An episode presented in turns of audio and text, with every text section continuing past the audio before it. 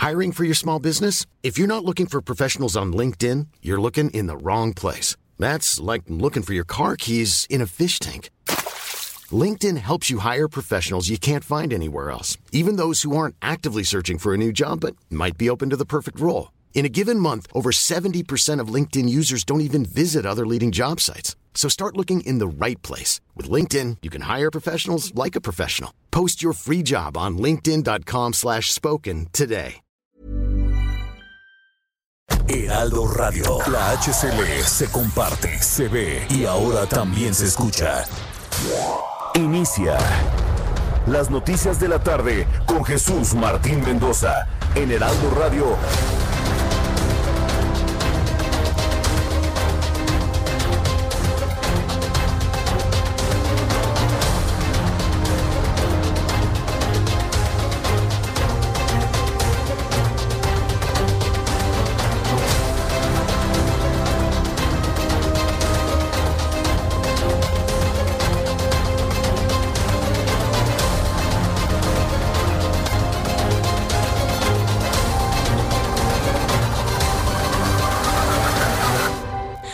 6 de la tarde en punto, hora del centro de la República Mexicana. Bienvenidos, me da un enorme gusto saludarle a través de los micrófonos del Heraldo Radio en toda la República Mexicana. Como siempre, súbale el volumen a su radio que le tengo la información más importante que ha sucedido en México y el mundo hasta este momento.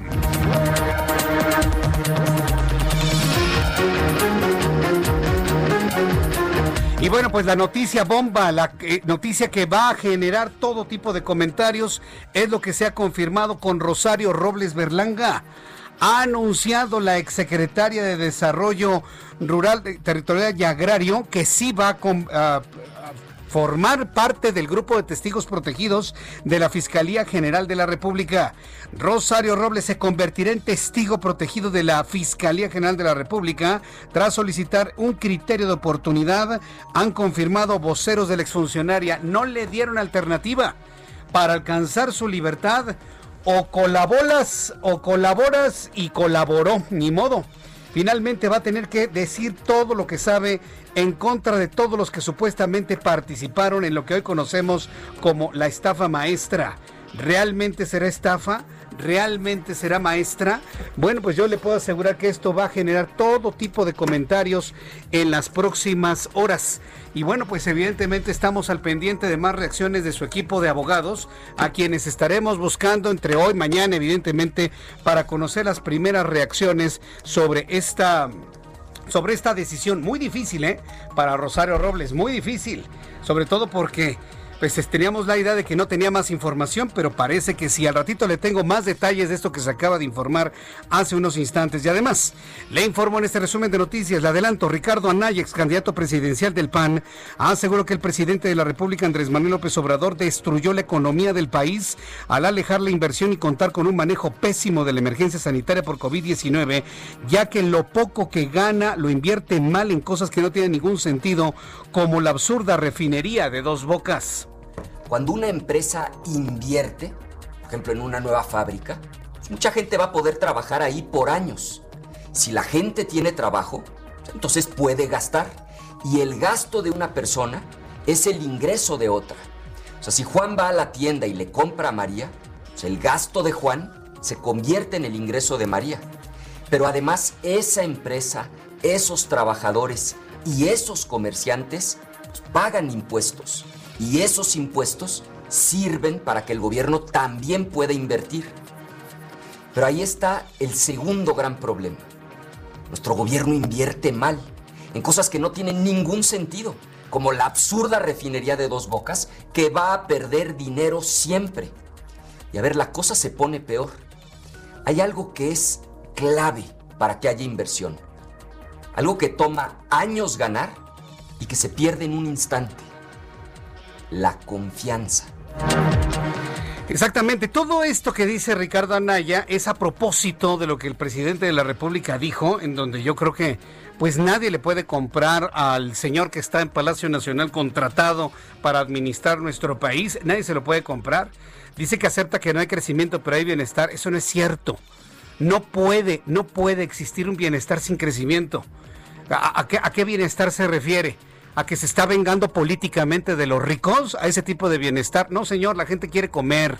La gente necesita dinero para comprarle ropa a sus hijos. La gente necesita un trabajo, porque no todos los pobres se ponen ahí a tuitear y, a extender la mano. No, la gente pobre es digna. La gente pobre en México es digna y lo que quieren es oportunidades y trabajo. Entonces nadie, nadie, nadie absolutamente, vaya, ni mi amigo a quien le envío un gran saludo, Ramón Piezarro García. ¿Se acuerda de Ramón Piezarro García? Que era muy insistente en el tema del bienestar, del crecimiento y demás. Ni Ramón le podría comprar esta, esta mentira de que hay bienestar sin crecimiento. Eso no puede ser el bienestar, es el resultado precisamente del crecimiento. Entonces, por eso Ricardo Anaya hizo toda esta grabación de, comentarios y sobre todo de críticas durísimas, durísimas a los proyectos gubernamentales. Hoy más que nunca la refinería de Dos Bocas, yo coincido con Ricardo Anaya, no tiene absolutamente ningún sentido. Reino Unido acaba de anunciar que en menos de nueve años ya no va a haber automóviles movidos con gasolina y aquí apenas construyendo una refinería. Es una visión de presidente de los 60, de los 70, vaya, de los 50 y no podemos darnos el lujo de tener algo así aquí en México. Por eso entiendo el razonamiento del ex candidato presidencial Ricardo Anaya. Y más de este resumen de noticias, que por cierto, bueno, pues ya con las noticias del día de hoy le puedo asegurar que la semana pinta pero muy, muy movida. La Fiscalía de Nayarit solicitó una nueva orden de aprehensión contra Roberto Sandoval, ex gobernador de la entidad, contra quien ya se había dictado una primera orden de captura por el presunto delito de enriquecimiento ilícito peculado y cohecho. Varias comunidades de Tabasco se declararon en alerta tras el desbordamiento del río Sumacinta, el más caudaloso del país. El río ya rebasa los niveles históricos alcanzados en 2008. Tiene tendencia a seguir incrementando su volumen de agua según las autoridades. También le informan en este resumen de noticias que para evitar aglomeraciones y la dispersión del COVID-19, la Basílica de Guadalupe durante la celebración de cada año eh, permanecerá cerrado. Este fin de semana se había dicho que sí iba a abrir la basílica. Hoy en la mañana se reunió Iglesia Católica, autoridades de la basílica y el gobierno de la Ciudad de México. Y ante las profundas críticas que hubo esa decisión de mantenerla abierta, entre ellas la mía, y mire que le habla un hombre que yo no niego mi fe, a mí no me da vergüenza como a mis colegas conductores de otros programas de noticias. A mí no me da vergüenza decir que soy católico, inclusive guadalupano. No me da vergüenza, ninguna, ¿eh? Y yo defiendo mi fe hasta donde tope. Ah, pero estoy totalmente de acuerdo en que la gente tiene que quedarse en su casa. Que por primera vez en la historia no puede haber peregrinaciones porque va a salir más, más caro el caldo que las albóndigas. Ahí va la gente, ¿no? Con su corazón lleno de fe y se van a enfermar de COVID y se van a morir, el 10%. Entonces, lo que se busca es eso. Sí preservar la fe, la creencia, la espiritualidad, pero en sus casas. En sus casas, desde hoy lo digo, para las personas que están eh, pensando venir a la Ciudad de México a hacerle peregrinación a la Guadalupana, créame, la Virgencita entiende que no hay condiciones humanas y terrenales para poder caminar, convivir y estar en un templo como la basílica porque se van a contagiar de COVID. San Pedro está cerrado, la basílica de San Pedro está cerrada. Me están diciendo, es que va a pasar lo del día de San Juditas Tadeo. Pues desde ahora, pedirle por favor que cancele su peregrinación a la Basílica de Guadalupe. Tiene que cancelarla, no tiene sentido. Se va usted a enfermar. Va a venir a agradecerle a la Virgen de Guadalupe. Va usted a pedirle ayuda y se va a agenciar una enfermedad de COVID-19. Ese es un asunto muy de la tierra, muy de los humanos. Entonces hay que entenderlo, por favor. Qué bueno que se entendió eso. Pero le voy a decir cuál es el problema adicional. Vendedores de souvenirs, vendedores de recuerdos de la Basílica de Guadalupe y de comida están pidiéndole al gobierno de la Ciudad de México un apoyo debido a que sus ventas han caído en un 95%. ¿Qué hacemos con los vendedores de la Basílica de Guadalupe? Son familias que necesitan ingresos. El problema es mayúsculo y lo comentaremos más adelante aquí en el Heraldo Radio. Sector privado pidió a la Cámara de Diputados no prohibir la subcontratación, sino alcanzar a las empresas que realizan malas prácticas, además de alargar el periodo de transición de una eventual reforma hasta el año 2022. Y le digo una cosa, lo está contemplando el presidente de la República. Sabe perfectamente bien que esta es una papa caliente que le puede quemar las manos. La Universidad de Oxford reveló que tras los primeros resultados de las pruebas de la fase 3 de la vacuna desarrollada en conjunto con AstraZeneca, resultó con un 70.4% de efectividad media. No obstante, la efectividad aumentó al 90% para uno de los regímenes de dosificación usando media dosis seguida de una completa en un mes después. Es decir, primero Astra dice que su vacuna tiene efectividad del 70.4, pero que sube hasta un 90% cuando se aplica una segunda dosis. Interesante lo que han informado y le tendré también lo que ha comentado la directora y presidenta de AstraZeneca en México. En un ratito más se lo voy a compartir aquí en el Heraldo Radio. El virtual presidente de los Estados Unidos, Joe Biden, dio a conocer a los próximos miembros de su gabinete que incluyen como secretario de Seguridad Interior Alejandro Mayorkas, quien sería el primer migrante y el primer latino en ocupar ese puesto. Por otra parte, múltiples medios reportaron que Janet Yellen será la nueva secretaria del Tesoro, con lo que se convertirá en la primera mujer en ocupar ese cargo en sus 231 años de historia. Por primera vez, un latino inmigrante se va a hacer cargo de la seguridad. ¿Para qué? Pues para que los policías no le pongan la rodilla en el cuello a los migrantes. A ver si por lo menos prenden el aire acondicionado en migración, señores. Yo le puedo asegurar que la migración no va a cambiar absolutamente nada y va a ser lo mismo que con Obama, se lo puedo asegurar. Y una mujer manejando el dinero, el tesoro de los Estados Unidos en sus 231 años de historia. Increíble. Le tendré también estos detalles de informativos aquí en el Heraldo Radio más adelante. En los deportes ya están listas las fechas y horarios que se realizarán los partidos de ida y vuelta para los cuartos de final de la Liga MX. Los partidos de ida entre Puebla y León, así como el Clásico Nacional Chivas contra América, serán el miércoles, mientras que Tigres contra Cruz Azul, el Pachuca contra Pumas serán el jueves, todos los encuentros a partir de las 7 de la noche. Vamos con nuestros compañeros reporteros en la República Mexicana, corresponsales del Heraldo Media Group, que nos informan. Saludo a Leticia Ríos en el Estado de México. Adelante, Leti, te escuchamos con una actualización. Buenas tardes. ¿Qué tal, Jesús Martín? Buenas tardes. Durante el programa económico del Buen Fin que se realizó del 9 al 20 de este mes de noviembre, no se registraron incidentes en establecimientos comerciales y negocios con venta de alimentos en el Estado de México, toda vez que se respetaron las indicaciones sanitarias y medidas preventivas ante el COVID-19, informó la Secretaría de Salud Estatal. La dependencia precisó que durante el programa comercial, la Comisión para la Protección contra Riesgos Sanitarios del EDOMEX, la COPRICEN, visitó 4.900 establecimientos comerciales para brindar orientación y fomento sanitario en los, los diversos giros económicos. Destacó que no se iniciaron procedimientos jurídicos administrativos por el incumplimiento a las medidas preventivas ya que fueron atendidas eh, las instrucciones del gobierno estatal de fortalecer las acciones de mitigación de eh, contra el virus COVID-19 o de prevención contra el virus COVID-19. La Copricen visitó restaurantes, eh, comercios de telefonía, ópticas, mueblerías, zapaterías, perfumerías y restaurantes, entre otros.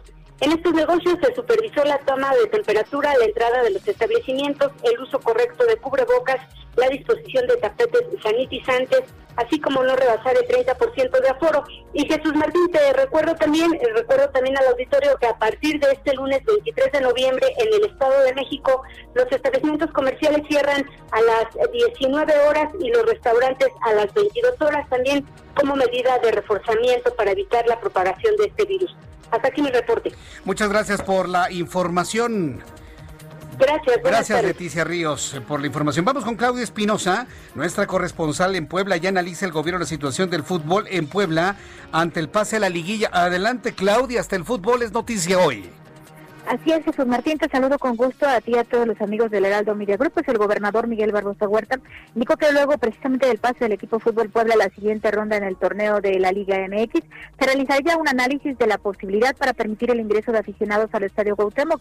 Expresó que es una decisión que no se ha descartado, pero antes de avalarse, tiene que realizarse todo un estudio que garantice la seguridad de los asistentes y sobre todo que no represente un sitio de riesgos de contagio de COVID-19. Por ello, se va a realizar una reunión con integrantes de la directiva del equipo de fútbol fútbol, así como del Sistema Estatal de Protección Civil y de la Secretaría de Salud en Puebla, con el objetivo de analizar los puntos a favor y los puntos en contra, pues de permitir el acceso de aficionados al que Es la información desde Puebla. Correcto, muchas gracias por la información, Claudia Espinosa. Muy buena tarde. Hasta luego, que te vaya muy bien. Más adelante voy a platicar con Ignacio Mendíbil, nuestro corresponsal en Durango. Hay nuevas medidas que se van a aplicar en Durango. Atención amigos en Durango, que se van a aplicar ahora con la pandemia el semáforo en rojo allá en Durango. No se lo vaya a perder. También le hablaré todo de lo que ha sucedido en las últimas horas en la Basílica de Guadalupe y lo que se espera para los días de fiesta de la Virgen de Guadalupe. Estará cerrada la Basílica de Guadalupe. Es una decisión totalmente tomada. Y los vendedores de souvenirs, recuerdos, eh, cosas eh, santas o, o benditas y además hasta de comida, están preocupadísimos porque están hasta endeudados por todo el material que compraron desde el mes de septiembre para estas fechas. Es un asunto verdaderamente complicado con nuestro compañero Edgar Ledesma. Le voy a tener todos los detalles. Hoy tuvo oportunidad de estar con algunos vendedores del lugar que le pidieron, señor reportero, queremos que el público conozca nuestras realidades. Bueno, pues lo vamos a plantear aquí en el Heraldo Radio un poco más adelante. Vamos nuestros compañeros reporteros urbanos, periodistas especializados en información de ciudad. Alan Rodríguez, ¿en qué parte del Valle de México te encuentras? Adelante, Alan. Jesús Martín, amigos, muy buenas tardes. Nos encontramos en estos momentos en la zona sur de la Ciudad de México, precisamente desde la Avenida Revolución, la cual ya presenta ligeros asentamientos desde la zona de Barranca del Muerto hasta en la zona de San Ángel. Para todos nuestros amigos que se desplazan en el sentido contrario, la circulación es más favorable. También tenemos el, el reporte de vialidad de Periférico Sur entre San Jerónimo y hasta la zona de Molinos. Esta tarde presenta buen avance en el sentido contrario, presenta un poquito más de carga, pero no es nada de qué preocuparse entre San Jerónimo y hasta la zona de Picacho. Es por lo pronto, Jesús Martín, el reporte de vialidad que tenemos y ya comienza a bajar la temperatura. Correcto, gracias por la información, Alan. Estamos al pendiente, buenas tardes. Hasta luego, sí, empieza a bajar la temperatura. Hace frío, ¿eh? Hace no se confíe, ¿eh? hace frío. Así que por favor cuídese, abríguese muy bien, evite los cambios bruscos de temperatura, porque lo que hace daño no es el frío, señores, el frío no hace daño. Ahí es que me dio un enfriamiento, no, no, el enfriamiento lo que provoca es una paralización de todo el sistema de protección que tenemos en nuestro sistema respiratorio. Se paralizan las microvellosidades, se paraliza la producción de moco. ¿Para qué sirve el moco? Para que ahí se quede atrapado virus, bacterias, hongos que nos hacen daño. Y las microvellosidades hacen que esto corra hacia afuera.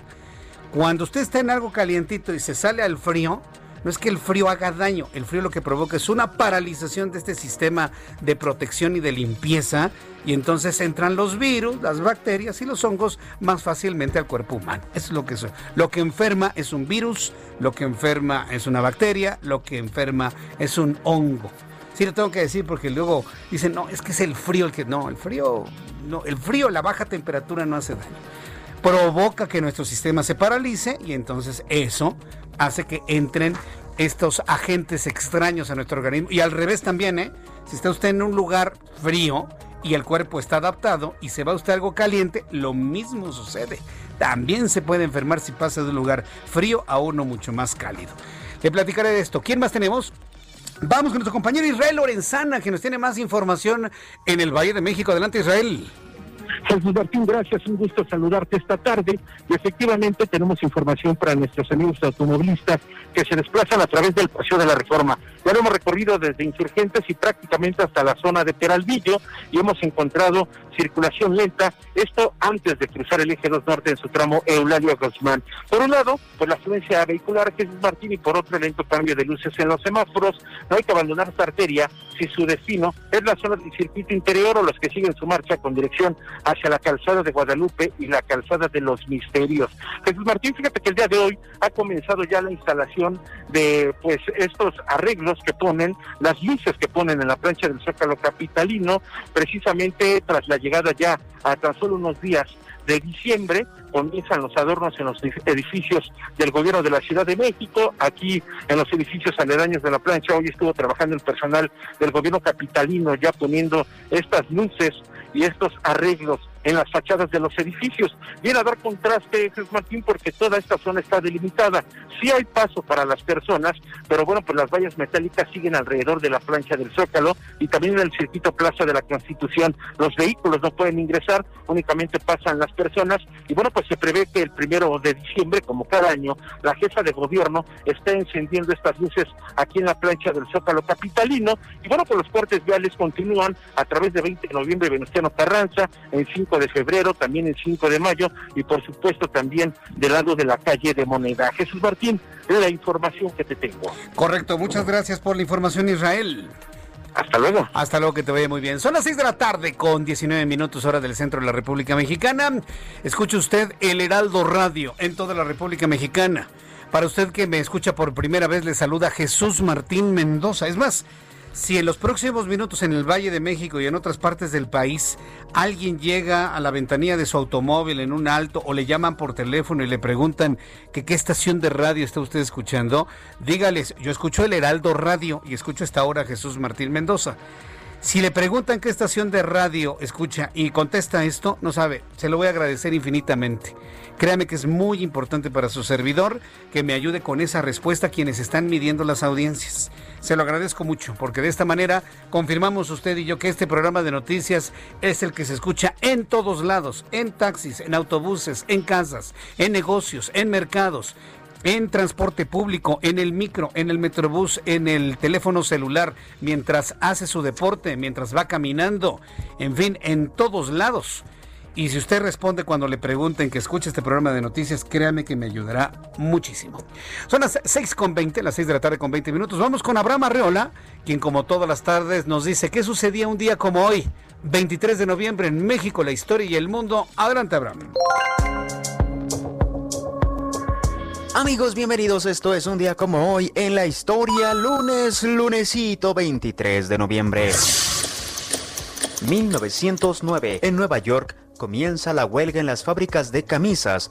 Fue una huelga laboral muy importante en la que participaron principalmente mujeres inmigrantes de origen europeo y de familia judía que trabajaban en aquel lugar, en las fábricas textiles de camisas, quienes reclamaban terribles condiciones laborales. En 1924, Edwin Hubble publica su descubrimiento de la galaxia de Andrómeda, el científico demostró que era una galaxia y no una nebulosa como se creía anteriormente. De esta manera, se demostró que la Vía Láctea no era la única galaxia del universo. En 1928 se cierra el acuerdo para la disputa de la primera liga de fútbol en España. En 1991 en Londres, Freddie Mercury anuncia al mundo que es portador del virus VIH. Mientras tanto, en México en 1825, Pedro Sainz logra la rendición del último reducto de las tropas españolas en territorio mexicano. En 1855 se expide la ley sobre la administración de justicia y orgánica de los tribunales de la nación, del distrito y territorios, conocida como Ley Juárez. En 1883 nace José Clemente Orozco, destacado pintor de la Escuela Muralista Mexicana.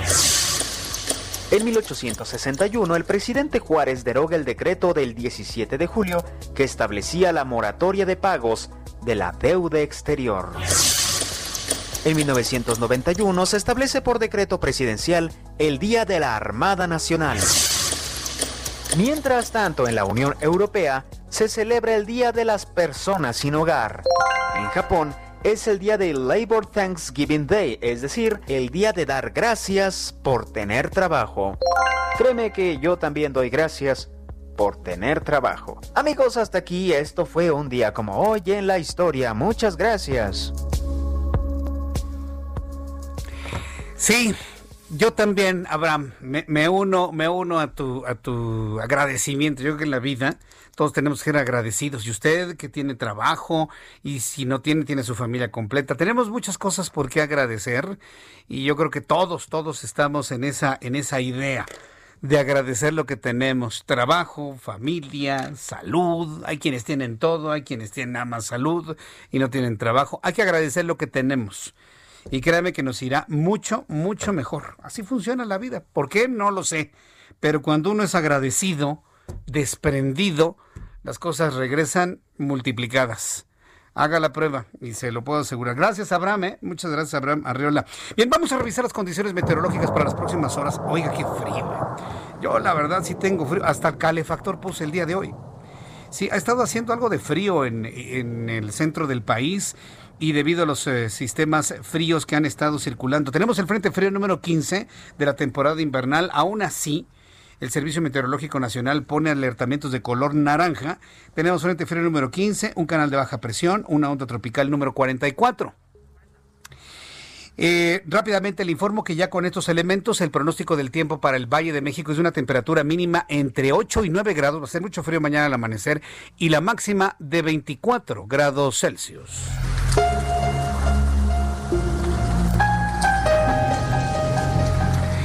Son las 6 de la tarde con 25 minutos. Vamos a ir a los anuncios y al regreso le voy a tener todo lo que se ha informado sobre la Basílica de Guadalupe. Me parece que es muy importante porque es masivo todo ello. Le invito para que me escriba a través de Twitter arroba Jesús Martín MX y en YouTube Jesús Martín MX. Escuchas a Jesús Martín Mendoza con las noticias de la tarde por Heraldo Radio, una estación de Heraldo Media Group. Heraldo Radio. La HCL se comparte, se ve y ahora también se escucha.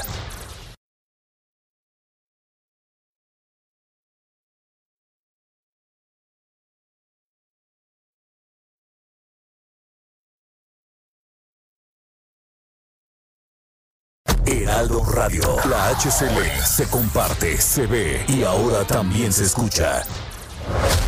Escucha las noticias de la tarde con Jesús Martín Mendoza. Regresamos.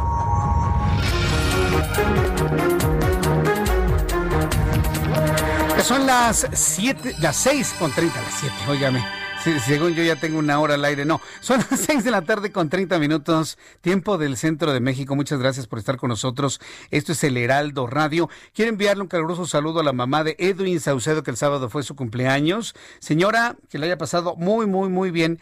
Y también quiero enviarle un saludo enigmático y curioso David Guzmán, que cumplió años ayer domingo. Bueno, pues para enigmático y curioso que es David Guzmán y para la mamá de Edwin Saucedo, nuestras felicitaciones de cumpleaños. Espero que la hayan pasado muy bien. ¿Sabe también de quién fue cumpleaños? De Mariana Di Pesto. Es una seguidora en Twitter que, bueno, es muy combativa, muy intensa, pero siempre presente en nuestro programa de noticias. Así que para Mariana Di Pesto, Muchas felicidades también por tu cumpleaños durante este fin de semana. Hay mucha gente que cumple años en el grandioso, extraordinario, bellísimo, este mes de noviembre. Ah, sí, el mes de noviembre es único, ¿eh? ¿De qué mes eres tú, Orlando? No, para que no me veas feo. De, agosto también es bonito, también es, es bonito. ¿Tú, Emanuel, de qué mes eres? De mayo. Ah, mira, eres mamito. Sí, desde el Día de las Madres, sí, era perfecto.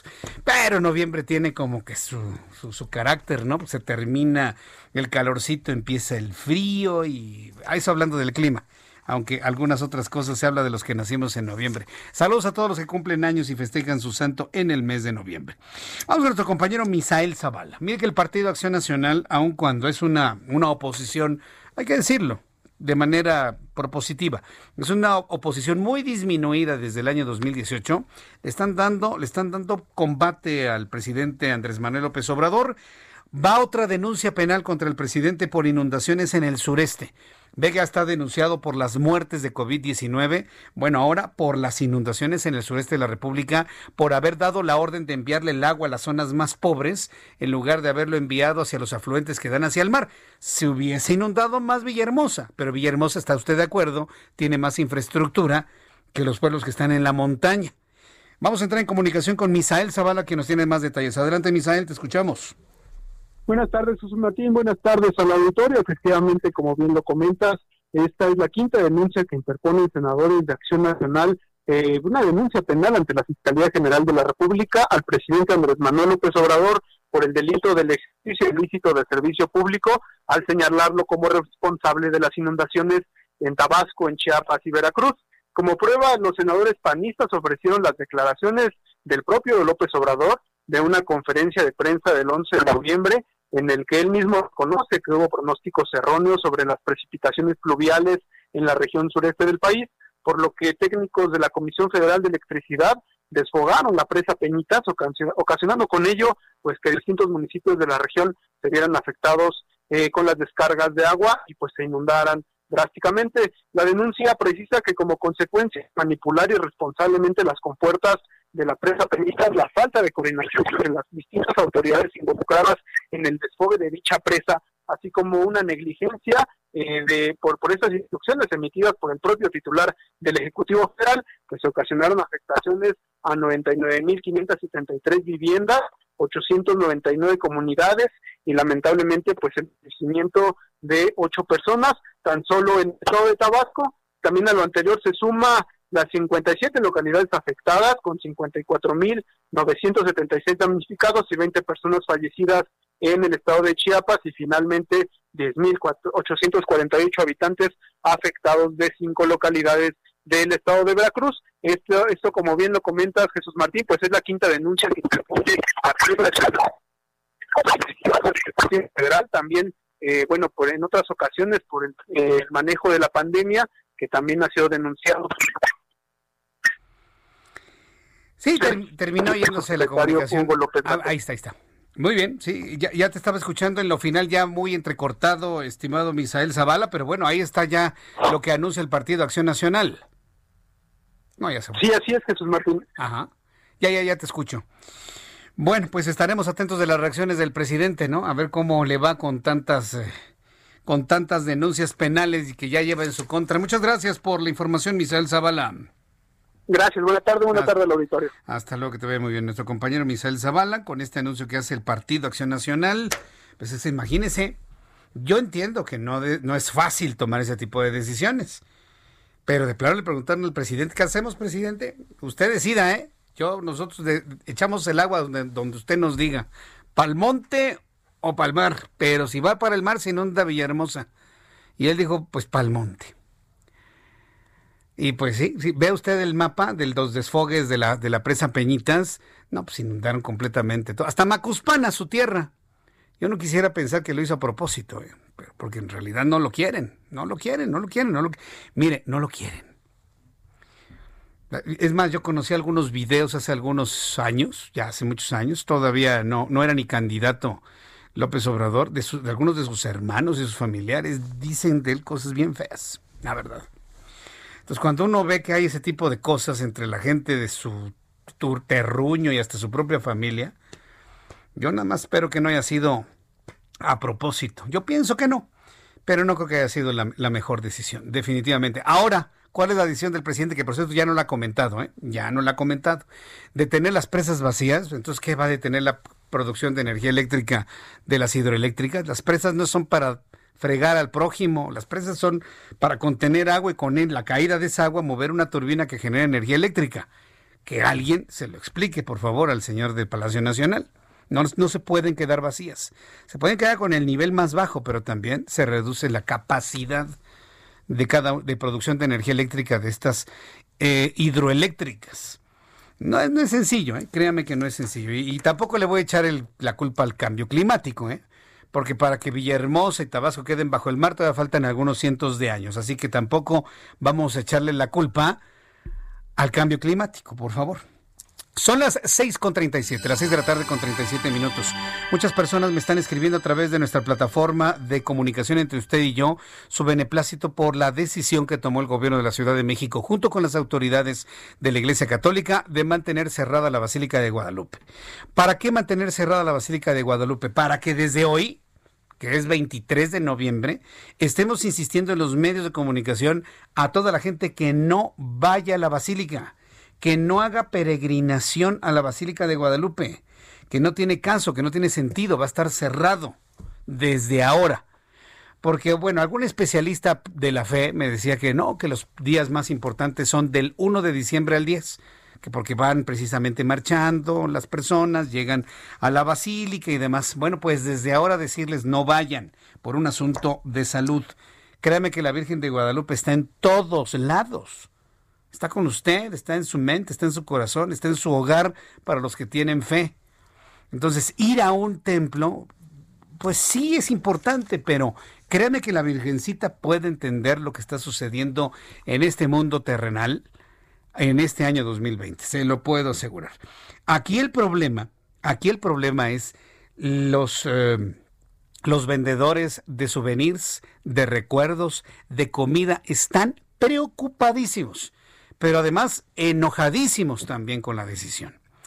Entonces, de todas las reacciones a la cancelación de todas las fiestas guadalupanas, las cubrió el día de hoy nuestro compañero, reportero, periodista del Heraldo Media Group, Edgar, Edgar Ledesma, quien se encuentra con nosotros aquí en el estudio y que nos platica todo lo que vivió el día de hoy. Bienvenido, mi querido Edgar, ¿cómo estás? ¿Qué tal, Jesús Martín? Bienvenido. Gracias. Eh, efectivamente, estuvimos este día ahí en la Basílica de Guadalupe eh, con los comerciantes incluso eh, señalar que eh, fue tal su desesperación que fue que fueron ellos quienes buscaron a los medios y buscaron acercarse para eh, así ser escuchados por parte de la alcaldía Gustavo Madero o por el gobierno de la Ciudad de México y ser a través de, tu programa o de estos micrófonos que se llegue a las autoridades. Hacen esta petición ellos dicen, señalan, entienden que se debe de cerrar la basílica estos días, justamente por las medidas sanitarias, pero eh, como nos comentaba el, señor Marco Antonio Valdés del Mercado Villa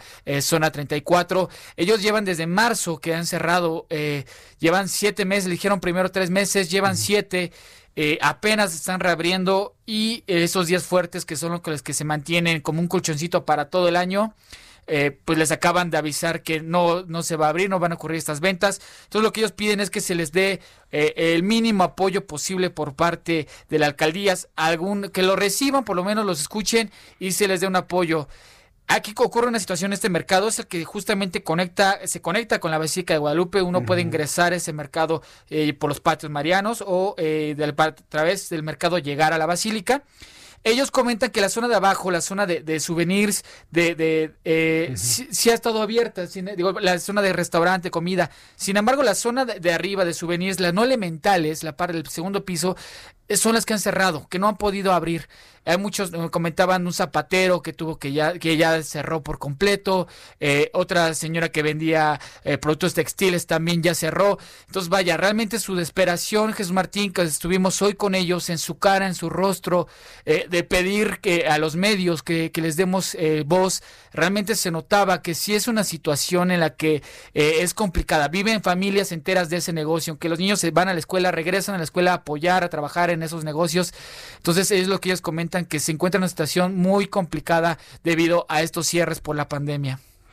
Vaya, eh, me hablabas de que están perdiendo, ¿qué? El 90% de sus ventas.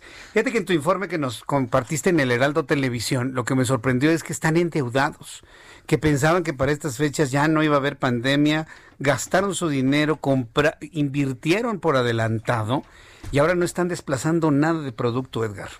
Así es, hay, que recordar que tan solo esta fecha de la celebración del 12 de diciembre deja una derrama económica de cerca de 1.200 millones de pesos para la Ciudad de México y principalmente la zona conurbada de la Basílica, los alrededores, que es donde están los comerciales, tanto formales como informales.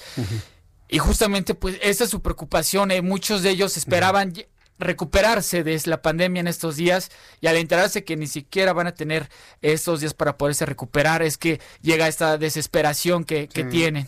Fíjate que hace unas eh, poco más de una hora cuando estaba aquí nuestro compañero Javier Solórzano en su programa, para quien no lo escuchó, platicó con Bernardo Barranco, especialista en la fe. Usted recuerda a Bernardo Barranco, amigo desde hace muchos años allá en Radio Red. Bueno, pues Bernardo Barranco estuvo con, con Javier Solorzano y le platicó una anécdota que hace muchos años, él, yendo a la basílica, viendo todo este fenómeno de religiosidad popular, platicando con una mujer que vende agua fresca, aguas frescas, se llevaba en un día, nada más de vender agua, 60 mil pesos. En un día de vender agua fresca. Y hoy no han podido vender pero ni una botellita de agua. Entonces, imagínate, eso nos da una idea del nivel de dinero, de, de, de, sí, de recursos económicos que se mueven en la Basílica de Guadalupe. Así es. Así es, uno de estos comerciantes, eh, Federico, que vende playeras de la Virgen de Guadalupe ahí en este mercado, le preguntamos que cómo han ido sus ventas este día y me decía, hay días que, que hay días que vendemos 100 pesos pues, todo el día y hay días que ni siquiera nos persinamos. Que, no venden nada. Es, decir, no venden nada. Realmente están, y lo, pudimos eh, comprobar, eh, en ese momento no hay gente, realmente están vacíos los mercados junto a la Basílica de Guadalupe.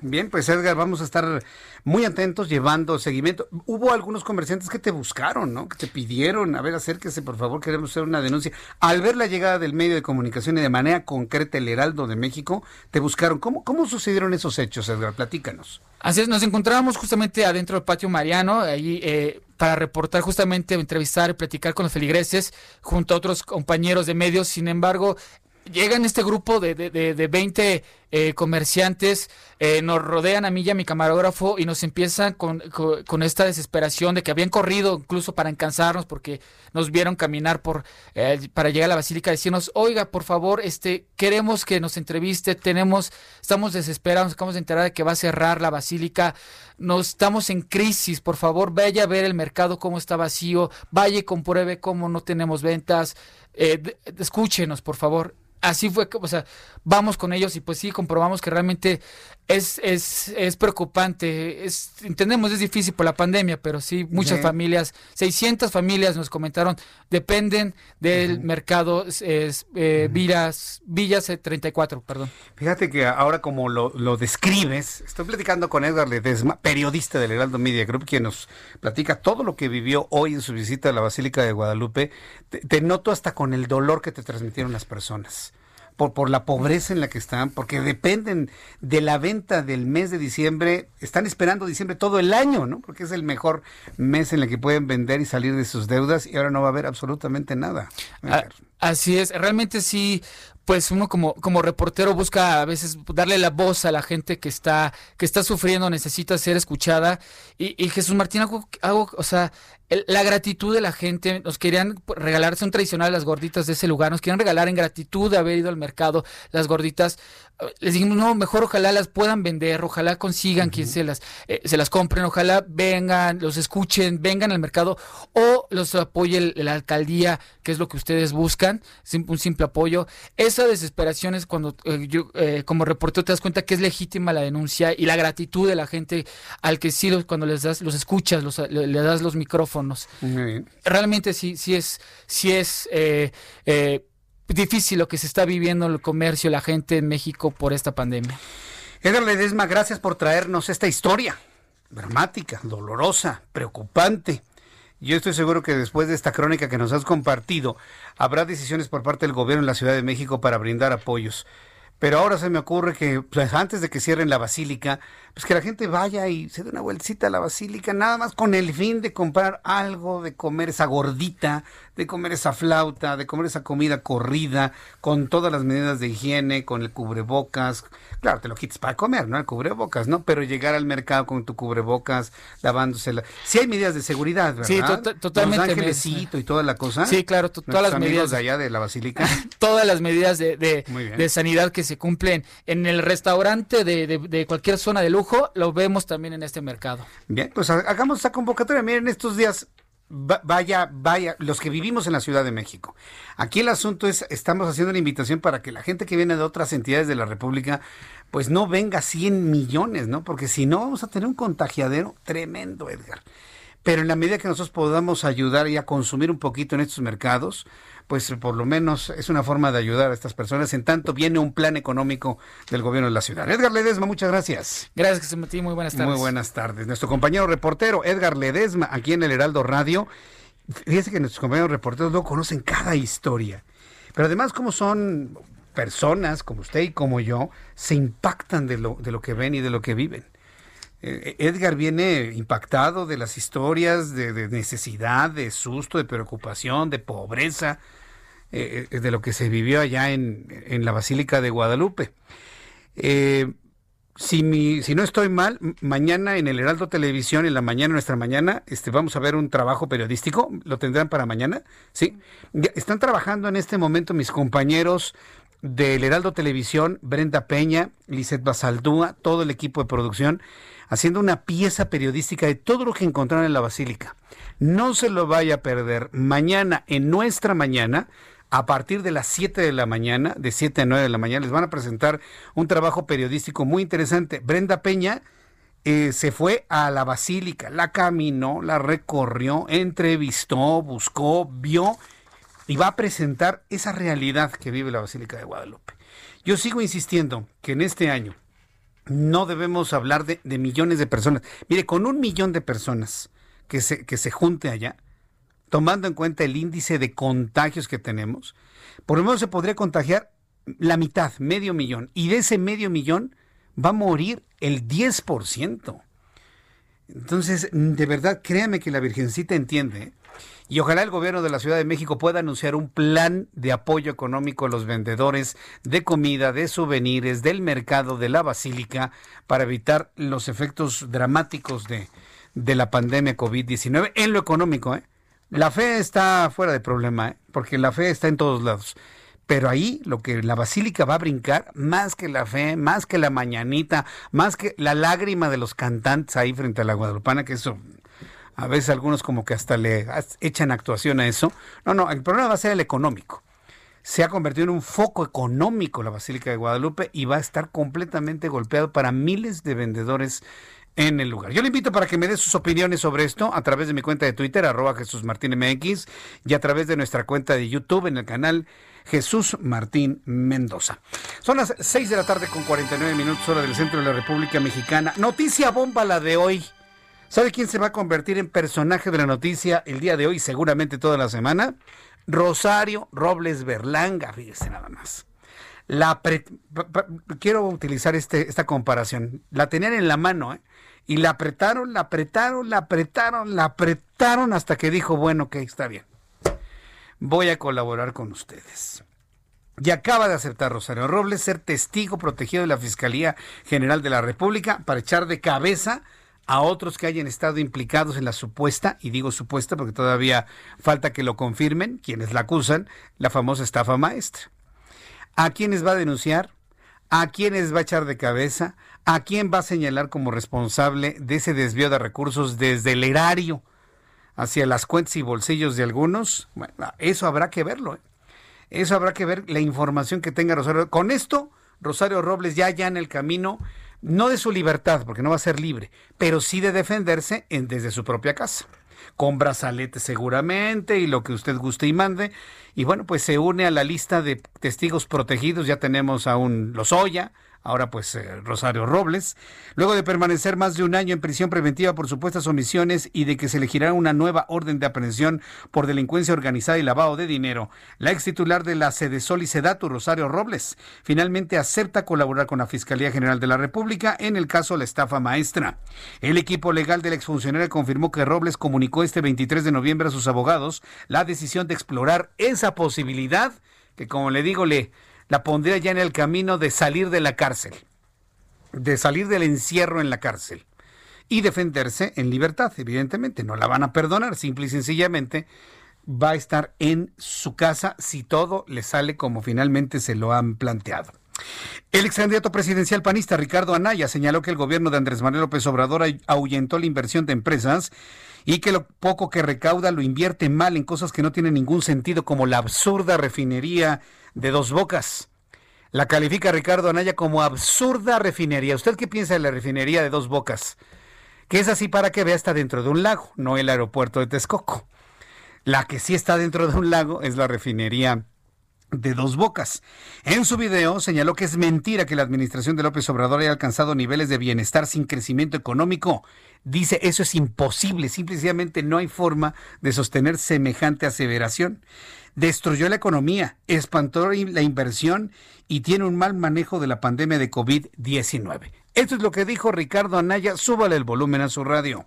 Cuando una empresa invierte, por ejemplo, en una nueva fábrica, mucha gente va a poder trabajar ahí por años. Si la gente tiene trabajo, entonces puede gastar. Y el gasto de una persona es el ingreso de otra.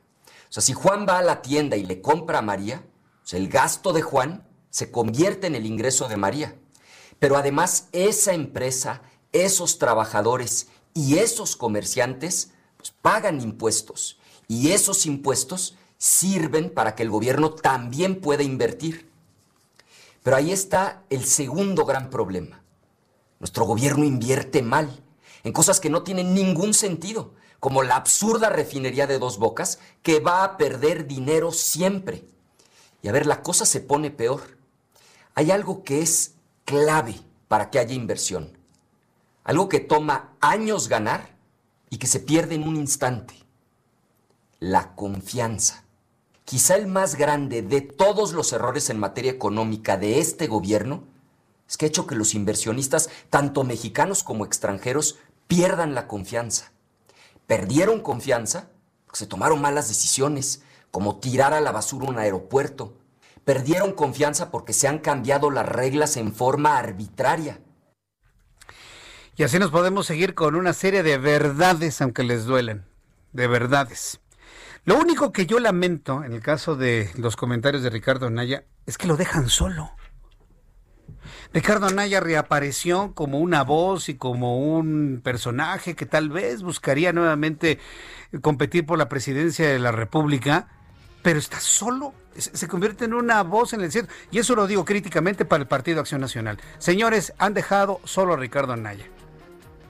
Entonces, muchos de sus comentarios y opiniones se diluyen en el tiempo, si no lo refuerza su propio partido político. Y aquí va el comentario, consejo, como lo quiera ver, para Marco Cortés. Cuando salga Ricardo Anaya con esto, arrópenlo, apóyenlo. Lo dejan solo, lo dejan morir solo. Esto al ratito ya nadie se acuerda de esto que está comentando eh, el ex candidato presidencial. Pero bueno, sea una, una crítica constructiva. Voy a los anuncios. De regreso le tengo un resumen con las noticias más importantes. Nuestros compañeros reporteros urbanos. Tenemos actualización de los números de COVID, que por cierto ayer fue dramático. Más de 9 mil contagiados en un solo día. Le tengo información de los estados, le tengo más entrevistas. Mañana iremos a Guadalajara, Jalisco. Le voy a platicar todo lo que vamos a hacer allá en Guadalajara. Mucho más aquí en el Heraldo Radio. Escríbame, arroba Jesús Martín MX y en YouTube, Jesús Martín MX. Escuchas a Jesús Martín Mendoza con las noticias de la tarde por Heraldo Radio, una estación de Heraldo Media Group. Heraldo Radio. La HCL se comparte, se ve y ahora también se escucha.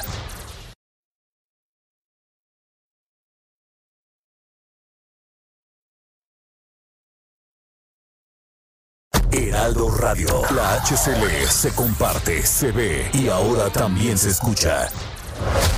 Escucha las noticias de la tarde con Jesús Martín Mendoza. Regresamos.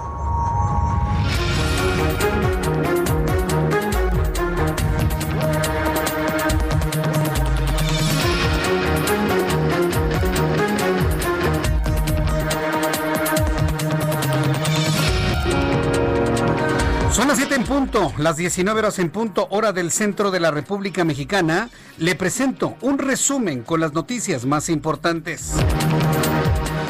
Comerciantes y vendedores de souvenirs y de comida en la Basílica de Guadalupe denuncian en el Heraldo Radio y en el Heraldo Televisión la necesidad de un plan de apoyos económicos por parte del gobierno de la Ciudad de México. Varios de ellos en entrevista con Edgar Ledesma, periodista del Heraldo Media Group, revelaron que se han endeudado desde el mes de septiembre para tener producto que vender en el mes de diciembre. Sin embargo, aseguran que sus ventas han caído en un 95%. Le informo que fuerzas federales detuvieron a tres miembros del cartel de Juárez señalados como los autores intelectuales de la masacre en contra de los miembros de la familia Levarón. Los sujetos son identificados como Roberto N., el 32 Eulalio N., el Cóndor y Julio N., quienes fueron detenidos en Nuevo Casas Grandes, Chihuahua. Autoridades informaron que son trasladados a la Ciudad de México para formulación de cargos. También informo en este resumen de noticias que numerosas asociaciones, perdone usted, Numerosas asociaciones feministas y de la sociedad civil llevaron este lunes a una manifestación masiva en el paro total de actividades durante un minuto el próximo miércoles, el Día Internacional de la Eliminación de la Violencia contra la Mujer.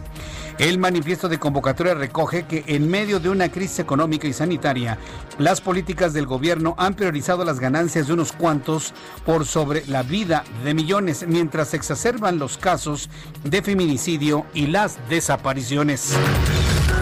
El Instituto Nacional de Ciencias Médicas y Nutrición Salvador Subirán, ubicado en la Ciudad de México, emitió una convocatoria para probar vacunas contra COVID-19.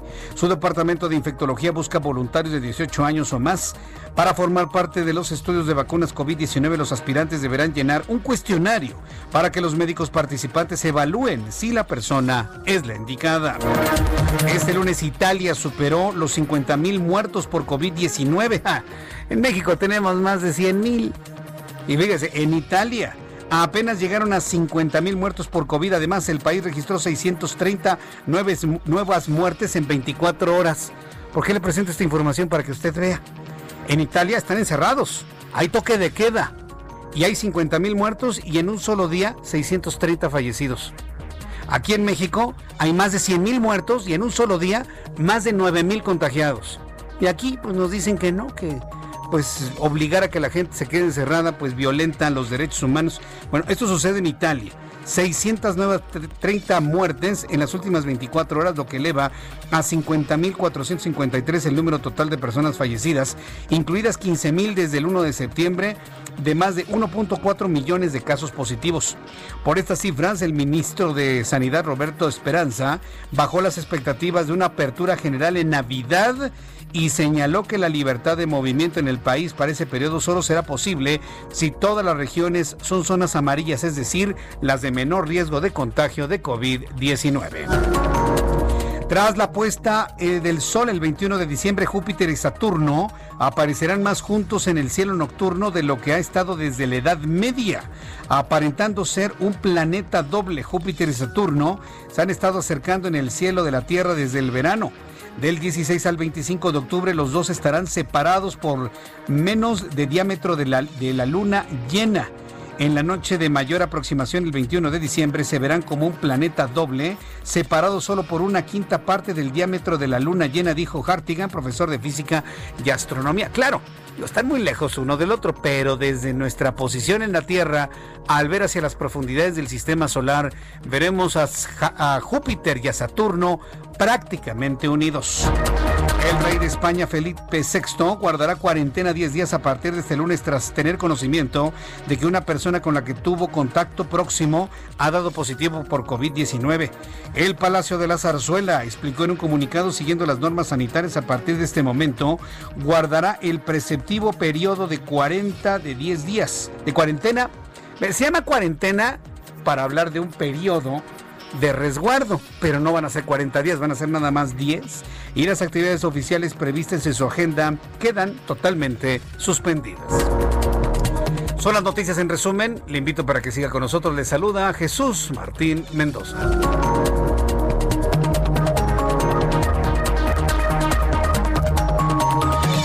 7.5, las 7.5 horas del centro de la República Mexicana. En unos instantes más le voy a presentar los números de COVID-19. Insisto, aquí en el Heraldo Radio no necesitamos perder tiempo con la vespertina que ya nadie ve. Todavía la siguen haciendo, ¿verdad? Todavía. Pero ya nadie la ve, nadie le hace caso absolutamente. Y cada vez menos gente ve la conferencia matutina. Precisamente por eso insisto que mañana tempranito olvídense de la conferencia matutina.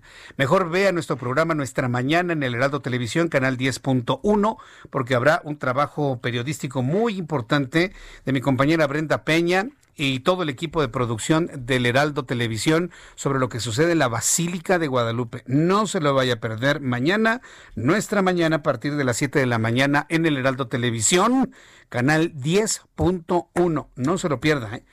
E, esas son opciones mucho mejores que las que ha estado usted desacostumbrándose ya, afortunadamente, en los últimos días.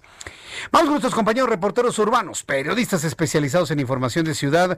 Alan Rodríguez, adelante, Alan, ¿en dónde te ubicas? Hola, ¿qué tal Jesús Martín? Muy buenas noches. Nos encontramos en estos momentos en la colonia Tlaxpana, en la alcaldía de Miguel Hidalgo, precisamente en la calle de Tonantzin, esquina con Azayacatl. En este punto tenemos presencia de personal de la Secretaría de Seguridad Ciudadana, quienes se encuentran resguardando la escena del crimen en un lugar donde murió un joven de aproximadamente 20 años de edad y resultó lesionada una eh, mujer de aproximadamente 36 años de edad, quien fue trasladada herida de bala hacia el hospital Rubén Leñero. Testigos señalan que en este punto se registró una riña entre aproximadamente nueve personas, de la cual derivó, eh, pasaron de la discusión a el ataque con armas de fuego. Posteriormente arribó al lugar personal de la policía capitalina, quienes realizaron el aseguramiento de cuatro sospechosos, quienes portaban armas y se encontraban escapando en la colonia con dirección hacia el circuito interior. En estos momentos ya se encuentra trabajando personal de la Fiscalía General de Justicia de la Ciudad de México y será hasta que concluyan los peritajes cuando retiren el acordonamiento de esta zona. Por lo pronto, Jesús Martín, es el reporte que tenemos en un ambiente bastante tenso porque las personas quedaron espantadas por la larga ráfaga de disparos que escucharon hace unos momentos. Gracias por la información, Alan. Estamos al pendiente, Jesús Martín. Buenas noches. No, no, es que ya esto es una, es una arena de, de, de, ajuste de cuentas. También tengo informes que ayer, ayer por la noche, de la noche del sábado para el domingo, ráfagas de, de arma de grueso calibre en la colonia Narvarte Oriente. Me reportan estos, estas descargas de, de armas de fuego en Vertis, en las calles de Luz Aviñón, Avenida Universidad. Varios vecinos se, se contactaron con, con nosotros a través de mi cuenta de Twitter para reportar balaceras. Y reacciones de la policía, pues realmente no balaceras para amedrentar, ejecuciones, vaya usted a saber, pero esto se está volviendo lamentablemente muy común en la capital de la República. Israel Lorenzana, ¿en dónde te ubicas? Adelante, Israel. Pues Martín, muchísimas gracias. Pues ahora tenemos información para nuestros amigos que se desplazan a través de la zona del circuito interior, procedentes de la zona de la raza y con dirección hacia el aeropuerto, la circulación ya con algunos asentamientos principalmente en carriles centrales si requieren de alternativa, el eje 3 Norte puede ser una buena opción procedentes de la calzada Vallejo de Insurgentes y con dirección hacia la zona de Aragón. El sentido opuesto, la situación fluye a buena velocidad para nuestros amigos que vienen de Boulevard Puerto Aéreo con dirección hacia el aeropuerto o más adelante hacia la zona de la avenida Ingeniero Eduardo Molina. A esta arteria, la alternativa, el eje 2 Norte con dirección hacia la zona del Paseo de la Reforma. Jesús Martín, la información que te tengo. Muchas gracias por esta información, Israel Lorenzana. Hasta luego. Hasta luego, que te ve muy bien. Son las siete con nueve, las siete con nueve, hora del centro de la República Mexicana. Quiero pedirle a nuestros amigos que nos acaban de sintonizar en esta hora en toda la República Mexicana, si alguien les pregunta mientras espera usted la luz verde del semáforo, si le hablan por teléfono, ¿Qué estación de radio está usted escuchando? ¿Cómo se informa? Diga, por favor, Heraldo Radio. Yo escucho el Heraldo Radio. Y si es a esta hora de la tarde, diga, yo escucho el Heraldo Radio con Jesús Martín Mendoza. Si usted me ayuda con esta respuesta, le voy a vivir profundamente agradecido, créamelo. Entonces, esté muy pendiente porque en estos días le van a andar preguntando por ahí, en donde anda en el Valle de México o en las principales ciudades del país, a donde estamos transmitiendo el, Heraldo Radio, que qué estación de radio escucha. Y bueno, pues ya sabe usted decir Heraldo Radio con Jesús Martín Mendoza a esta hora de la tarde. Bien, tengo comunicación en estos momentos con Armida Castro Guzmán. Ella es alcaldesa de Los Cabos en Baja California Sur, a quien me da un enorme gusto saludar nuevamente. Estuvimos con ella hace algunas semanas, hace algunos meses allá en Los Cabos. Y alcaldesa Armida Castro, qué gusto me da saludarla. Bienvenida. Muy buenas tardes, buenas noches ya.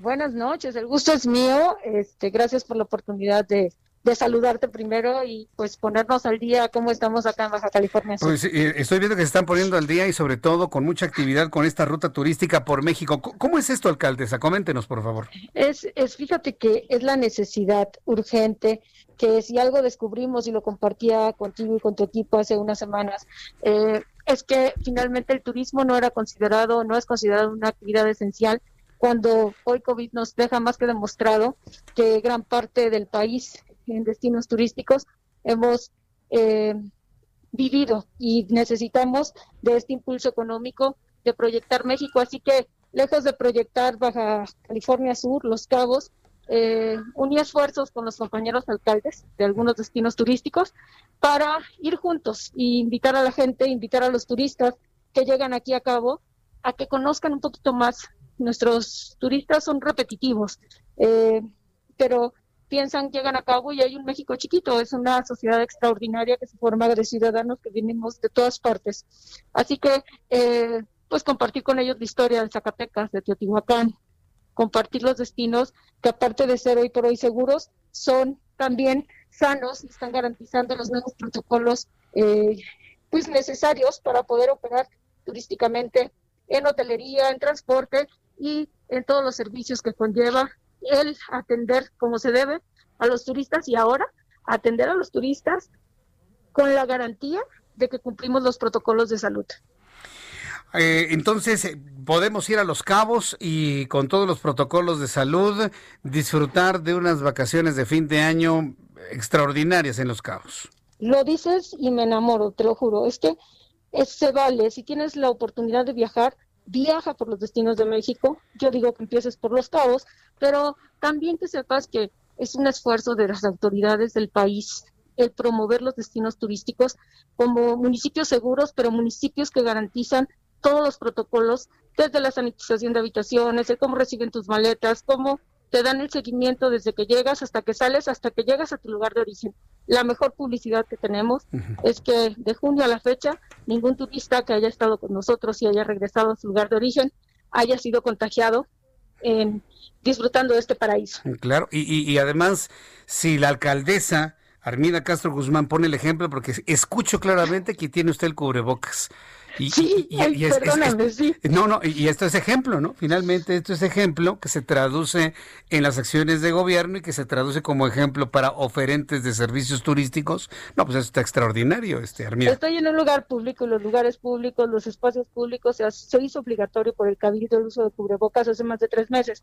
Y la verdad es que ha sido un acierto es importante decirlo, los turistas han entendido que vienen a cabo, vienen a disfrutar, pero vienen a respetar también y que las reglas son para todos. Así que eh, en eso radica el éxito. Y ahora la ruta turística, pues la invitación es que los destinos que acaten estas nuevas medidas, que hayan aceptado el reto de no nada más estar limpios y apostar por una mejor seguridad, sino que ahora acaten los nuevos protocolos, pues también sean destinos que podamos promover desde aquí desde Los Cabos, en Plaza Mijares, tenemos una magna exposición fotográfica de cinco destinos turísticos, Playa del Carmen, Acapulco, Mazatlán, Zacatecas y por supuesto la nuestra, que son Los Cabos. Y la invitación es para que el turista que viene con nosotros vea qué más hay en México y busque y busquemos juntos las ofertas y las alternativas para viajar no nada más a Los Cabos, sino viajar por todo el país. Muy bien, bueno, pues yo me quedo con esa invitación, Armina Castro Guzmán.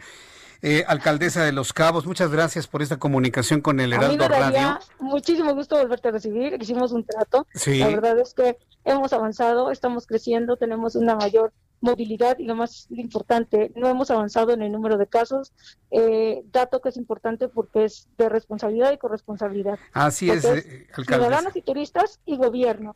la verdad es que gracias, gracias por permitirme saludarte y compartir lo que estamos haciendo y cómo lo estamos enfrentando aquí, en este destino que es paradisíaco. Pues felicidades que han logrado ese, ese hacer realidad este compromiso de no contagios en los cabos. La verdad es que vale la pena comentarlo y seleccionarlo como nuestro próximo punto de descanso o de turismo en cuanto esto sea posible. Pues alcaldesa, muchísimas gracias eh, por este tiempo. Que le vaya muy bien. Eh. Un gusto, gracias y nos vemos en Cabo. Y nos vemos próximamente, claro que sí. Gracias. Gracias. Es la alcaldesa de Los Cabos, Baja California Sur, Armida Castro Guzmán. Fíjese que después de que la vimos y ahora con este dato, es verdaderamente sorprendente. No tienen casos de contagio de personas que hayan regresado a sus lugares de origen, se hayan contagiado en los cabos por COVID-19. Y esto creo que nos da un elemento de certeza. Pero ¿qué ha funcionado en los cabos? ¿Qué ha funcionado? El uso del cubrebocas, señores. Si las autoridades, empezando por la alcaldesa, utiliza el cubrebocas de todo su equipo de gobierno, todos los que ofrecen servicios turísticos, pues claro que la gente se va a contagiar lo menos posible de COVID. No voy a decir que no haya, sí hay, como en todas partes del mundo, pero el nivel de contagio es de los más bajos reportados en la República Mexicana. Y esta es una historia de éxito que hay que compartirla. Es una historia de éxito que hay que compartirla. Son las 7 con 16, las 7 de la noche, con 16 minutos, hora del centro de la República Mexicana. Al ratito voy a platicar con Gerardo Rodríguez, como todos los lunes, que es nuestro experto en seguridad, en donde nos va a hablar de que la unidad de inteligencia financiera en la UIF va a tener facultades legales para el congelamiento de cuentas. Esto ha generado todo tipo de comentarios. Porque si algo no le huele bien a la UIF, va a decir, no, vamos a congelar la cuenta de Orlando, ¿no? Y le van a congelar su cuenta. Oye, pero un juicio, no, no, no, no, no, no, no, pues seguramente algo tiene que ver, algo trae, ¿no? Y se la van a coger, nada más por el simple hecho de que pueden sospechar de él sin que medie ninguna orden judicial, como que nos van a decir que algo estamos entendiendo mal, eso se lo puedo asegurar. Ah, pero me canso que sí. Algo está, estamos entendiendo mal los medios de comunicación. Bueno, quiero informarle eh, esta hora de la tarde, rescatando de lo muy poco que se puede rescatar de la mañana, que hoy el presidente de este país negó que el gobierno de México tenga algún tipo de compromiso o de algún tipo de obligación, fíjese lo interesante de este asunto, de detener algún pez gordo del crimen organizado. Ve que soltaron al general Salvador Cienfuegos, lo dejaron finalmente libre y trascendió desde los Estados Unidos, no de aquí, ¿eh? De los medios de comunicación estadounidenses, que la libertad para el general Salvador Cienfuegos y que lograron entrar, fíjese, como un ciudadano libre a México, es decir, caso sobreseído, bueno, fue porque se logró un acuerdo con el gobierno de México para que a cambio les entregásemos algún pez gordo del crimen organizado. Bueno, hoy el presidente de la República lo negó. Dice que eso no es cierto. Yo, le voy a decir una cosa, yo a veces ya no sé qué creerle al presidente y qué no creerle.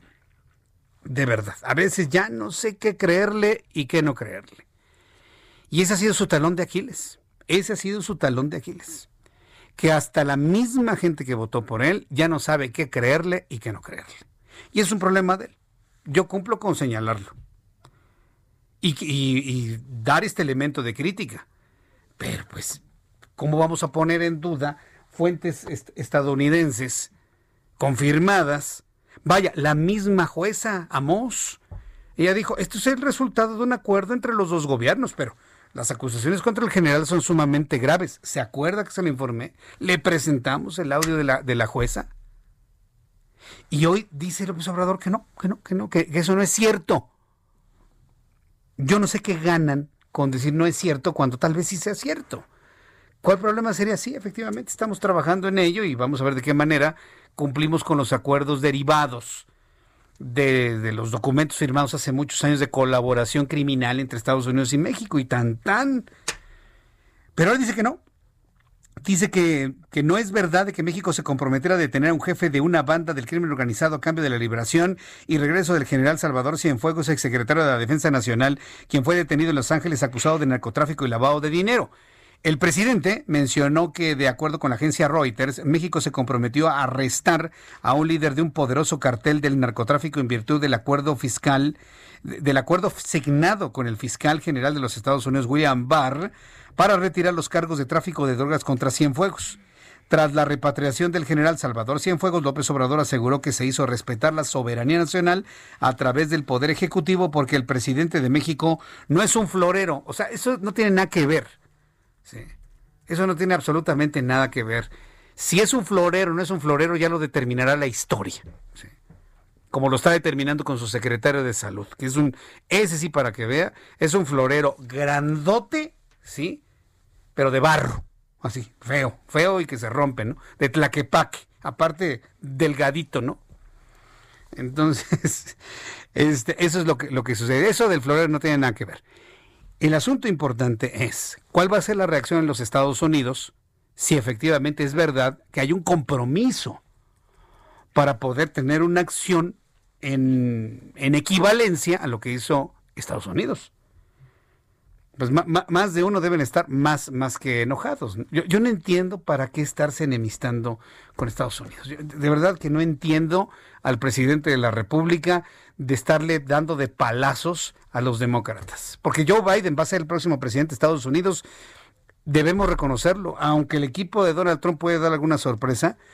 En este momento, el próximo presidente se llama Joe Biden. ¿Qué necesidad hay de no estar bien con él? En otros asuntos de nuestro país, la Fiscalía de Nayarit confirmó que solicitó a un juez de control local una segunda orden de aprehensión contra el exmandatario estatal Roberto Sandoval Castañeda. La dependencia señaló que los datos al respecto de la segunda orden de aprehensión se mantendrán reservados. El 21 de octubre de 2020, tras dos años de investigaciones, se recibieron dos denuncias por hechos delictivos formulados por la Unidad de Inteligencia Financiera en contra del exmandatario. En ellas figuran tres personas de su círculo familiar, cinco personas físicas que sirvieron como prestanombres y cuatro personas jurídicas o empresas fachada para actividades ilícitas. Todo eso es lo que obra en contra del ex gobernador Roberto Sandoval Castañeda. Desde Nayarit nos vamos hasta Tabasco. El ayuntamiento de Jonuta, en Tabasco, se declaró en alerta máxima luego de que el río Usumacinta alcanzara el nivel máximo extraordinario con tendencia a seguir incrementando y rebasara los niveles históricos de 2008. No para el agua en Tabasco, sigue subiendo, sigue lloviendo. Es una verdadera tragedia. Y luego si le suma que el señor que está en Palacio Nacional, cuando le preguntaron, ¿para dónde echamos el agua, Presi? Pues para el monte. Y los echó para el monte y mire ahora cómo están. Por lo que pidió a las comunidades asentadas en las riberas de los ríos Usumacinta, San Antonio, San Pedro y Río Chico extremar precauciones, incluso desalojar sus viviendas de manera urgente para salvaguardar sus vidas y pertenencias, debido a que en las próximas 48 horas aumentará considerablemente el nivel de estos ríos.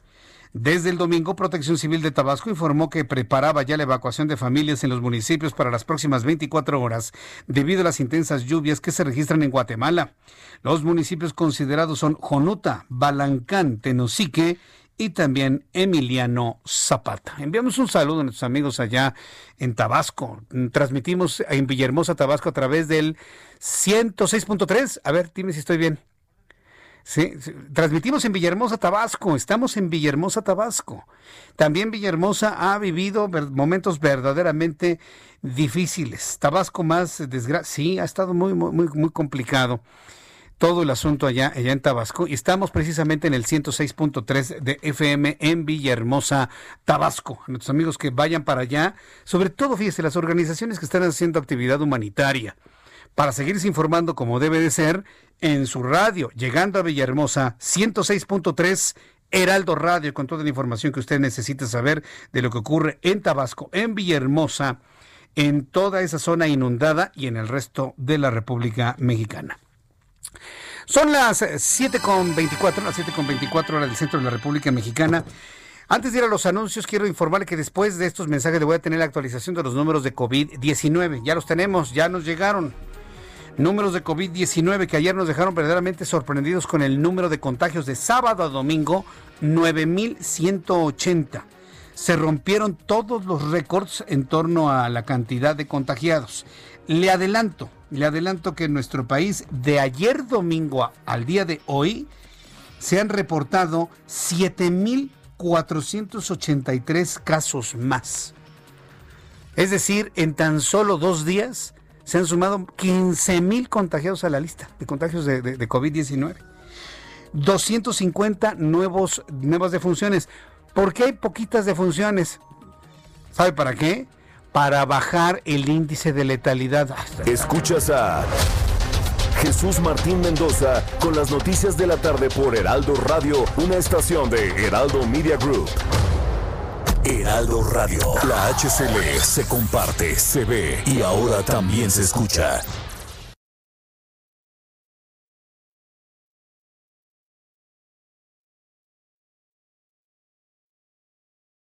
Heraldo Radio. La HCL se comparte, se ve y ahora también se escucha. Escucha las noticias de la tarde con Jesús Martín Mendoza. Regresamos. Siete y media, las siete y media hora del centro de la República Mexicana. Algunos avisos, como, como dice Javier Lozano, avisos parroquiales. Avisos parroquiales. Eh, mañana este programa de noticias se transmite desde la bellísima ciudad de Guadalajara, Jalisco. ¿Sabe lo que vamos a hacer mañana en Guadalajara? Vamos a, revisar periodísticamente todo lo que se hace en cuanto a la industria tequilera en México. Eh, estuve buscando a nuestros amigos del Consejo Regulador del Tequila y ellos nos van a mostrar cómo se hace toda esta regulación. Porque mire, dentro de la pandemia ha sido una de las industrias que no han descansado. La producción del mejor tequila del, pues el mejor tequila se hace evidentemente en México, se hace en Jalisco y se produce en Tequila Jalisco, por supuesto.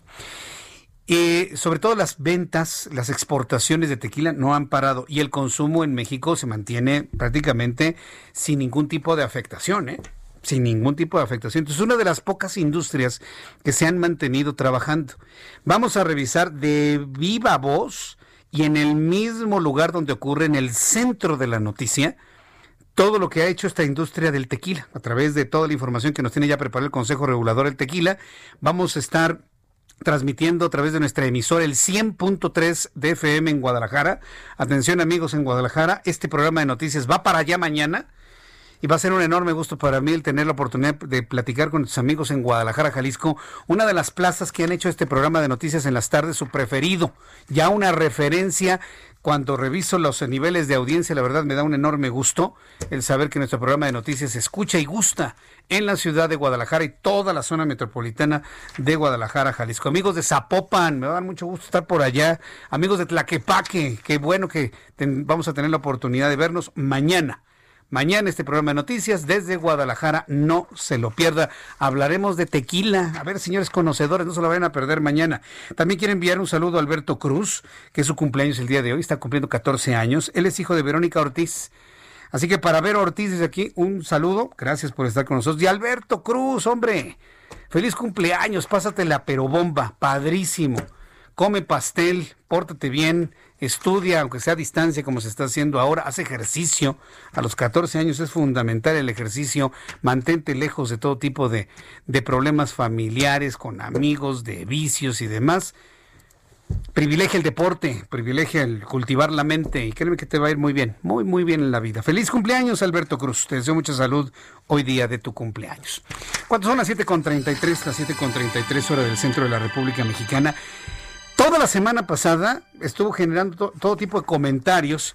Esto que anunció la Unidad de Inteligencia Financiera en el sentido de que tendría facultades legales para el congelamiento de cuentas sin mediar una orden judicial. Gerardo Rodríguez, experto en temas de seguridad, columnista del Heraldo de México, nos tiene más de este análisis. Mi querido Gerardo, gusto en saludarte. Buenas noches. Muchas gracias, Jesús Martín. Y como ya habíamos comentado en tu programa, esta es una ley fundamental que tiene que aprobarse todavía por la Cámara de Diputados porque regresa con comentarios del Senado. Es una eh, iniciativa de ley muy importante porque reforma el artículo 115 de la Ley de Instituciones de Crédito y faculta a la Unidad de Inteligencia Financiera para congelar cuentas sospechosas con base en criterios, ¿no? Un criterio es, por ejemplo, que le salten con el algoritmo que tienen la eh, unidad de inteligencia financiera con todas las alertas que generan el sistema bancario. Dos, porque haya una denuncia, haya una solicitud, una vista de alguna otra institución, etcétera, por lavado de dinero y por financiamiento al terrorismo. Hay que recordar que este es un compromiso internacional del Grupo de Acción Financiera Internacional, que es este grupo de países que forman parte de este organismo que está adscrito a la OCDE en París y que busca y que busca que se prevengan los flujos ilícitos de dinero en el mercado internacional. ¿Qué pasa con la llamada ley Nieto o estas reformas a, esta ley de instituciones de crédito?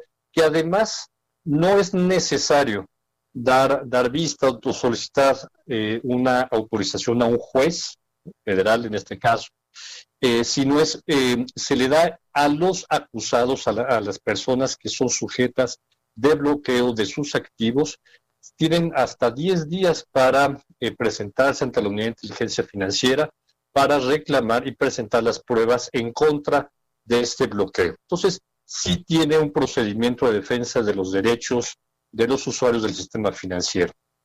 La gran ventaja de esto es que ya no solamente las, y, escúchame bien el, que tu auditorio y Jesús Martín, solamente las instituciones internacionales como la DEA o la temible FinCEN o OFAC o el gobierno de Gran Bretaña podían solicitar congelamiento de cuentas en México. Una institución nacional no era permitido, tenía que pasar por un procedimiento legal ante un juez. Tú lo sabes, en materia de delincuencia organizada y corrupción política, el tiempo, la rapidez y la sorpresa es fundamental para el congelamiento de activos de políticos corruptos o de criminales. Entonces, con esta, con esta reforma, es, yo, yo le llamo, es un harakiri eh, a, la, a, la, Suprema Corte de Justicia, la segunda sala, que, una, que, una, eh, que resolvió una controversia de tesis el entonces ministro Eduardo Medina Mora dijo que solamente las instituciones internacionales para el cumplimiento de los acuerdos del Estado mexicano podían tener esta facultad de rápido congelamiento de cuentas. Entonces, eh, eh, la Unidad de Inteligencia Financiera, el gobierno federal, lo que hacen es utilizar esa fuerza de ese argumento para decir hay una discriminación a las instituciones nacionales pero, digamos, también tienen que tener derecho a un proceso de garantías legales a quienes eh, se les congelen estas cuentas. Jesús Martín. Entonces la idea va más en el sentido de poner a las autoridades mexicanas a la par que las extranjeras y no caer en ese caso de discriminación. O Exactamente. E, e, ese es el objetivo entonces, porque desde, la, desde otra óptica pues, estábamos viendo que es pues, prácticamente una inquisición la, la, unidad de inteligencia financiera. ¿eh? Entonces, la, la, verdad es que por eso le, le titulé en mi columna el aikido, porque utilizó la fuerza de los argumentos para rematar sobre esa sentencia, Jesús Martín, que hay que decirlo, sí favorecía un pacto de impunidad y de no seguimiento e investigación a temas de alta corrupción política y de eh, y de crimen organizado. Jesús Martín. Fíjate que me llama la atención el timing, porque bueno, si, si el asunto era era equilibrar esta situación, no caer precisamente en esa discriminación, emparejarnos con lo que pueden hacer estos organismos internacionales en México. Esto pudo haber sido antes, en el primer año de López Obrador, o tal vez en el año que viene, ¿no? Pero me llama la atención el timing cuando están cayendo nombres, figuras de, de anteriores administraciones, Gerardo. Por, eso, por eso llamó la atención el momento en el que se está haciendo. ¿eh? Por supuesto, Jesús Martín. Y se, se, se, atrasó mucho las discusiones en el Senado. Hay quien habla que algunos senadores de oposición, entonces pues veamos quiénes se opusieron. PAN, PRD sobre todo, a esta, a esta iniciativa, eh, para que no pasara y, se pasara a una siguiente sesión, a otra legislatura, etcétera. Entonces, eh, por supuesto que tiene mucha, muchas implicaciones por muchos lados, Jesús Martín ante autoridades eh, locales, gobernadores, eh, presidentes municipales, miembros de gabinetes de gobiernos pasados. Eh, va a ser muy interesante la manera en que se discuta esto en la Cámara de Diputados. Ojalá nos vayamos de año nuevo, de fiestas decembrinas, con esta reforma. Es muy importante, Jesús Martín. Y, finalmente, Gerardo, ¿qué garantía vamos a tener todos de que esta, esta ley nieto, como se le llama, no sea utilizada para amedrentar, para asustar, para presionar e inclusive para ejercerla de una manera discrecional, inclusive hasta injusta? Sí, te, digo que se, que se dan estas garantías que tampoco existían. Eh, la, la, la UIF al inicio de este gobierno empezó a congelar cuentas pero muchas de las personas bloqueadas empezaron a ganar eh, amparos gracias a la sentencia de Eduardo Medina Mora, ¿no? que hay que decirlo. Mm. Ya no es ministro de la Corte, también porque fue eh, presuntamente relacionado con operaciones con recursos de procedencia ilícita. No es, no es cualquier tema, Jesús Martín, lo que estamos viendo. Puede ser la gran reforma en esta materia. Y es un pequeño eslabón que faltaba, Jesús Martín. Fíjate que me, quedo con eso. Puede ser la gran reforma con la cual se recuerde a esta administración contrario a lo que se pensaba de otras obras. Pues Gerardo Rodríguez, te leemos en la página 12 de nuestra edición impresa del día de hoy en el Heraldo de México, el aikido de la UIF. Muchas gracias, Gerardo. Te mando un fuerte abrazo. Fuerte abrazo, que te vaya muy bien. Gracias. Es Gerardo Rodríguez, experto en temas de seguridad. La unidad de inteligencia financiera tiene estas facultades legales. Vale la pena que leamos el texto de Gerardo Rodríguez en el Heraldo de México el día de hoy. Lo puede encontrar también en nuestra edición web, por cierto, ¿eh? www.heraldodemexico.com.mx. Puede encontrar usted en la parte de opinión, en la barra que tenemos del lado izquierdo, busque usted opinión y ahí encontrará la columna de, Gerardo Rodríguez. Tiene el periódico físico, no se lo pierda, página 12, ahí lo podrá leer y verá precisamente esto, esta, esta argumentación que habla precisamente de algo muy necesario en cuanto al congelamiento de cuentas. ¿Usted sabía que lo podía hacer la DEA? ¿Usted lo sabía? Bueno, son las 7.41, las 7.41, hora del centro de la República Mexicana. Bien, continuando con la información aquí en el Heraldo Radio. Del 6 de diciembre al 28 de febrero, se ejecutará en Nuevo León una consulta popular para preguntar a los ciudadanos si desean que se modifique el pacto fiscal. Ve que ha estado esto muy comentado últimamente, que si el pacto fiscal, que si se está deteriorando, que si se está rompiendo, que si algunos se salen o no. Ojo, eh, con lo que está haciendo la Alianza Federalista, los gobernadores. Yo, yo espero mañana poder platicar con el gobernador de Jalisco. Yo espero mañana platicar con el gobernador de Jalisco para ver de qué manera también está incidiendo ¿no? la Alianza Federalista, los 10 gobernadores, en, en, en todo lo que tiene que ver con el pacto fiscal. El gobierno del Estado y el Congreso local, estoy hablando del caso de Nuevo León, anunciaron que lanzará una consulta ciudadana para preguntar a los habitantes del Estado si están de acuerdo con lo que recibe la entidad como parte del pacto fiscal mas no para abandonarlo ni para que les quiten a otros estados, dijo el diputado Luis Usarrey del Partido Acción Nacional. Quieren tomar temperatura de lo que opina el público. Sí, sí, para empezar, se van a dar cuenta si los habitantes de Nuevo León efectivamente tienen conocimiento de cuánto recibe de participaciones federales el Estado de Nuevo León. Por principio de cuentas, alguien va a decir, ay, ¿a poco nos da dinero? Sí, pues sí. Precisamente ese es uno de los grandes, de, las grandes argumentaciones de un Enrique Alfaro en Jalisco. Jalisco es uno de los estados que más le aportan a la federación que más le generan impuestos, que más generan en cuanto a plazas de trabajo, que más le genera, por ejemplo, el Seguro Social, en fin, de una lista, ¿no? Para lo que nos dan y sobre todo que nos quieren recortar para el año que entra, eso no es justo. Entonces, Nuevo León es uno de los diez, de las 10 entidades que estarán haciendo este ejercicio de consulta no porque se esté anunciando, es lo que dice Luis Usarrey, se esté anunciando la salida del Estado de Nuevo León del pacto fiscal. Imagínense si un anuncio se hiciera así de los, eh, de los estados de la frontera con los Estados Unidos. Mejor no doy ideas, ¿verdad? Mejor, mejor no doy ideas.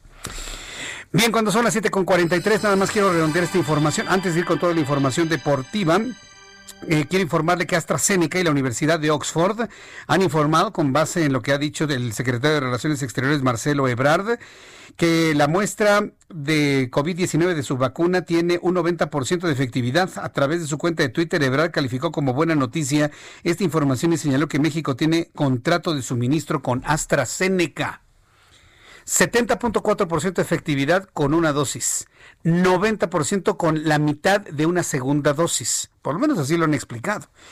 Y, la verdad llama poderosamente la atención este, este avance, porque créame, la primera vacuna que vamos a tener en México, no me queda la menor duda, es la de AstraZeneca. Precisamente AstraZeneca ha dado a conocer esta información de su vacuna, que es la AZD 1222. Y hace unos instantes, Silvia Varela, quien es la presidenta y directora general de AstraZeneca México, comentó lo siguiente, súbale el volumen a su radio. Hoy estamos complacidos de anunciar los resultados significativos sobre los estudios clínicos de nuestra vacuna AZD 1222 y acercándonos a una solución segura y eficaz y fácil de implementar que apoya al gobierno en controlar esta pandemia. Ojo, eh, que apoya al gobierno a controlar esta pandemia. Estos resultados demuestran que la vacuna es altamente efectiva para prevenir COVID-19, prevenir COVID-19. También es importante subrayarlo porque no es para quien está enfermo, ¿eh? es para los que no nos ha dado COVID podernos proteger en el futuro. Y nos entusiasma ver en un 90% de eficacia con uno de nuestros esquemas. Vemos mérito de este esquema de media dosis seguida de una dosis completa. Iniciaremos el sometimiento de estos datos clínicos a las autoridades regulatorias internacionales y localmente a COFEPRIS en las siguientes semanas. Dice Silvia Varela, presidenta y directora general de AstraZeneca México. Adicionalmente, la vacuna puede almacenarse, transportarse y manejarse en condiciones normales de refrigeración entre 2 y 8 grados Celsius, facilitando su uso en el sistema de salud mexicano y acelerando el proceso hacia el objetivo de salud pública de alcanzar inmunidad en la población una vez obtenida su aprobación regulatoria. Esto es lo que está diciendo la presidenta de AstraZeneca México, Silvia Varela. Entonces ya también se quita otro de los mitos, ¿no? De que esta vacuna necesitaba una cadena de frío de 70 grados Celsius bajo cero, casi la tercera parte del cero absoluto en la naturaleza, ¿no? Eso prácticamente, hasta el mismo señor, ¿cómo se apellida? Gatel, Gatel, ¿no? Sí, creo que así se apellida. Dijo que México no tiene condiciones para generar semejante frío. Frío el que nos han dejado sus decisiones, señor Gatel. Frío fríos nos ha dejado a nosotros más bien. Cuando son las 7.47, hora del centro de la República Mexicana, me da mucho gusto saludar aquí en el estudio a Roberto San Germain con toda la información deportiva, mi querido Roberto. Bienvenido. Jesús Martín, ¿cómo te encuentras? Pues bien, aquí pendiente de todo lo que pasó. ¿Cómo ves todo esto? Ya viene la vacuna, ¿eh? Ya estamos viendo, estamos viendo ahí, como dices tú, pero te tienes que aplicar dos Es vacuna y media, ¿no? Por lo que entendí. Vacuna y media vacuna, primero la mitad y Ajá. luego una completa. Y te da El 90%. 90%, pero ojo, ¿eh? el 10% todavía sigue siendo un riesgo alto, ¿eh? Mira, hace muchos años, cuando andaba yo con el seguimiento de la vacuna contra el dengue Ok. de nuestros amigos Sí, de sí. Sanofi, Sí, sí, sí. esa vacuna se tardó 15 años en hacerse y logró el 90%. Y Sí. a la mera hora una cepa no respondía. Una cepa. Bueno, es diferente el dengue a, lo que tenemos Claro. del COVID-19. Pero era una vacuna que tenía 90-93% de eficacia. Salió al mercado y se dieron cuenta que faltaba una cepa, la tipo C, porque había tres cepas de, de dengue. Y la tipo C no, no, no, no, no, no, no reaccionaba le muy pegó. bien. Vamos, ¿no? Después la volvieron a reformular y ya ahorita ya hay un control muy Bueno. bueno. Pero eso tuvo que pasar, ¿eh? Es como la de la influenza. Así es. La de la influenza si de repente muta a la mitad lo Sí. que te estás eh, inyectando. Bueno, la de influenza cada, cambia cada año. Cada año es diferente. Ya ha pasado que de repente a mitad de- del- del año que te le inyectaron, dice, ya, ya mutó el virus. Entonces, aquí viene otra. Hay que cambiarla y hay que empezar a trabajar. Entonces, bueno, pero mira, ya con que tengas un 90%, Ya, 90%. Yo, yo creo que les va a ir muy bien Sí. a AstraZeneca y Y a espero. todos. Y a todos. Que Y. Pero no, no es una patente de corso, ¿eh? Para que usted ya diga, ya voy a salir y voy a hacer no, mi vida. No, no. Voy a ir al fútbol No. para Ah, contagiarme. es que, A ver, vamos a hablar de eso. No, pues dime cómo Porque va te voy a decir cómo está la A ver, situación. Roberto. A ver, ¿tú crees que estamos listos y gente que nos está viendo, aquella ya aficionados en los estadios? Híjole, está bien complicado. Es lo mismo de la basílica, digo, pues es lo mismo. La lo basílica la cerraron. Sí, claro. Buen punto. El estadio Akron de las Chivas, Alfaro y la gente del gobierno de Jalisco autorizaron el 30%. ¿30%? Bueno, o sea, es, estoy sentado aquí y tengo dos lugares vacíos a un lado de mí, ¿Cómo le van a hacer, Jesús Martín? pues no gritando gol. No, no No puedes gritar, no puedes abrazarte, no puedes decir nada. ¿Y tú crees que van a aguantar dos lugares adelante, dos lugares atrás y dos lugares a los costados? Si voy con mis cuates, pues voy a tener acá. A ver, no te me acerques porque me vas a dar COVID, señor. Cae un gol, Jesús Martín, y se van a abrazar todos. Pero bueno, Pues fácil, no metan goles. No, bueno, mira, mejor te digo cuáles van a ser los partidos de ida. Puebla, que es la sorpresa, y la sorpresa Ajá. y es el premio a la mediocridad, porque un equipo que hizo 20 puntos contra el que hizo en primer lugar 40, Ajá. pues estás apoyando a la mediocridad y llega a Puebla como lugar número 12. En el único fútbol del mundo en donde el lugar número 12 de tu tabla Se va a general disputar la final. puede ser campeón, México. Así que Puebla se enfrenta a León el miércoles a las 7 de la noche en el Estadio Cuauhtémoc. Luego Chivas contra América a las 9.6 en el Estadio Akron, en el de las Chivas, en donde van a tener 30%. O sea, ¿cuántas personas van a hacer en total? ¿Qué? Unas. Pues van a 10,000? decir que no, más. Yo creo que le van a meter más. Yo creo que pueden meterle unas sí, entre 15 y 20. 15 15 mil, 20 mil, con el 30%. Sí, y lo van a tener ahí. Pero mira, ya tomaron la decisión. Bueno, vamos a ver cómo, cómo resulta eso. Yo creo que va a ser también una- un buen medidor, ¿eh? Ya pasó en otros países y lo, y lo voy a repetir hasta el cansancio. El duelo Atalanta-Atlético de Madrid fue uno de los detonadores por, en la ciudad de Atalanta para que tuviera más muertes de COVID-19 que en otras regiones y la gente del Atlético de Madrid se llevó el virus a España. Pero bueno, sigamos jugándole al vivo. Y luego el jueves vamos a tener a Tigres contra Cruz Azul a las 7 de la noche en el Estadio Universitario. Y ese mismo jueves a las 9 con 6 en el Estadio Hidalgo, Pachuca recibe a los Pumas. Estos son los partidos de ida. Vienen las vueltas que van a ser el fin de semana. El sábado 28 de noviembre, León recibe al Puebla a las 7 de la noche en el Nou Camp. Aquí no han dicho nada si van a abrir tribunas y no sé qué. ¿Lo están pensando qué? Bueno, ya uno no sabe qué pasa en este país. De repente toman unas decisiones que no creo que sean las correctas. Y luego viene la vuelta del América Chivas a las 9.6 en el Estadio Azteca. Hay que recordar que Manuel Negrete, siendo el alcalde de Coyoacán, él dijo, no va a haber gente en los estadios, ¿eh? Y háganle como quieran. Vamos a ver si puede aguantar, porque le van a querer decir la gente de las televisoras, la gente del mismo club, oye, a Chivas le dieron permiso, ¿eh? Sí, no, no va a sentir una presión tremenda. Va a sentir una presión tremenda y bueno, y luego viene el domingo 29 de noviembre, tenemos dos partidos en la Ciudad de México. Los Pumas al mediodía reciben al Pachuca. Si dejas jugar al América con gente, No, pues Pumas va. No, Ciudad Universitaria se va a poner. Espérame. Y Cruz Azul a las seis y media de la tarde en el Estadio Azteca recibe a los Tigres. Entonces vas a tener que abrir dos días consecutivos el Estadio Azteca. O sea, por, por, por, por el efecto de Jalisco. Sí, si abres el de América. El de- el de en la América. ciudad. Ah, sí, claro. Sí, sí, sí. Si en la ciudad dicen no va a haber público, no hay problema. Pero si le abren a la América, ¿Eso de quién depende? ¿De Claudia Sheinbaum? sí, y también del alcalde, ¿no? Se tendrían que juntar la jefa de gobierno y el alcalde de, de Coyoacán y decirle, oye, no puedes. Y sí, el, también, bueno, sí, Pedregal también está en Coyoacán, según yo, tienen que ser los dos de, de Negrete. Y le dirían, es que tú no puedes ser, o sea, es o todos coludos o todos rabones. Sí. Qué bárbaro. ¿Qué harías tú? Si le dejas a la América, ¿qué va a pasar? No, pues todo, todo el mundo va a querer, pues sí, pero, pero ¿sabes qué es lo que está pasando? Lo mismo que en la Basílica, ya hago la comparación, hay un motor, motor económico paralelo a todo esto. Sí.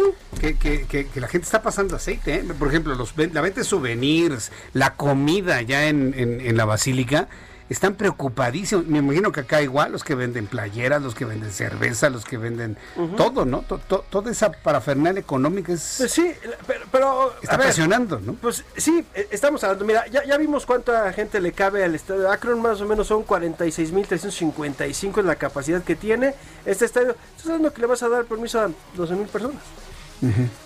12.000 personas. A ver, 12.000 personas.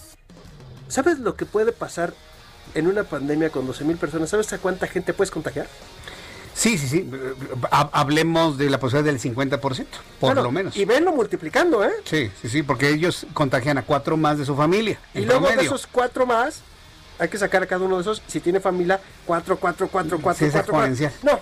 No, no, no paras. O sea, no paras, no paras. Pero bueno, son de las situaciones. Vamos a ver a Manuel Negrete y a Claudia Sheinbaum a ver cómo resuelven en la Ciudad de México. Sí. Porque en Jalisco ya le dieron permiso a las chivas. ¿Todavía pueden en Jalisco echarse para atrás? Yo creo que podrían, obviamente si ¿De es- aquí a mañana? Sí, sí, a lo mejor tendría que ser. Bueno, pero hace ratito hablabas del secretario de salud, ¿tú crees que lo va a hacer? Bu- Bueno, bueno, bueno, es que el secretario de Salud es, es un mito. O sea, cuando la historia revise este, Sí. este tiempo, no van a saber si el secretario de Salud era Existió. real, era real o era una leyenda. Porque te voy a decir una cosa, el secretario de salud sí podría decirles, no se abre el estadio, ¿eh? Él tendría esa potestad de Claro. decir, uy, no, no, no creo que le cruce ¿eh? por la cabeza. No, No, porque además es, me van a dar las manos y, y- Sí. y- y López Gatel pues tampoco va a hacer nada, ¿no? No, él, él, él tiene sus novias y... Él va a decir que te pongas el cubrebocas Sí. y que ya no lo molestes. Que, eh, ah, que no, que no hagamos política con el cubrebocas. Pero bueno, No me hagas enojar, Roberto. no, no, eh, eh, entiendo el punto, pero también creo que debemos ser conscientes. No estamos para abrir estadios, perdón. Yo soy seguidor de un equipo y no voy a ir a un Sí. estadio porque no está la situación del mundo para del mundo. Sí, de todo el planeta. Si cerró la basílica, yo creo que tiene que cerrar Claro. Chivas. O sea, a ver, imagínate, le pegaron a la basílica. Pues- Pero bueno, Roberto Señor, muchas gracias. Gracias a ti.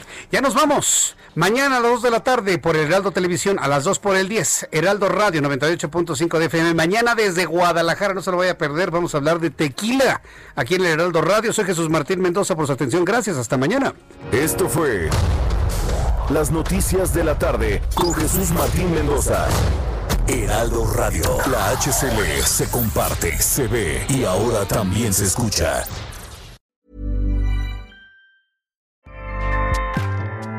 ACAST powers the world's best podcasts. Here's a show that we recommend. The Real Housewives is a guilty pleasure for most, but if you're looking to not feel guilty about that pleasure, tune in to Everything Iconic with me, Danny Pellegrino, where I break down all the messy moments and behind the scenes antics of Bravo's popular franchise. And on Everything Iconic, I also interview celebrity guests like Kelly Ripa, Kiki Palmer, Drew Barrymore, Cameron Diaz, and more about their guilty pleasures, their past work, and so much more. So if you're pop culture obsessed and find yourself watching way too much reality TV like me, tune in to Everything Iconic with Danny Pellegrino wherever you listen to podcasts. ACAST helps creators launch, grow, and monetize their podcasts everywhere. ACAST.com.